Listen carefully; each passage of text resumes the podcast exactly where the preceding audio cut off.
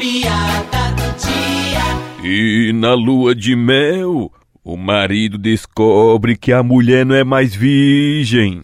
Quer dizer que a gente passou esse tempo todinho namorando e você me enganando, dizendo que era virgem, né? É. E agora, depois do casamento, eu descubro que você não é mais virgem. Por que, que você mentiu pra mim, hein, Cacilda? Diga! Cara, ninguém merece. Como você é incompreensível, eu não menti pra você, cara. Mentiu sim. Você dizendo que era virgem e não era. Eu sou virgem sim, cara. Eu nasci em setembro. Ui.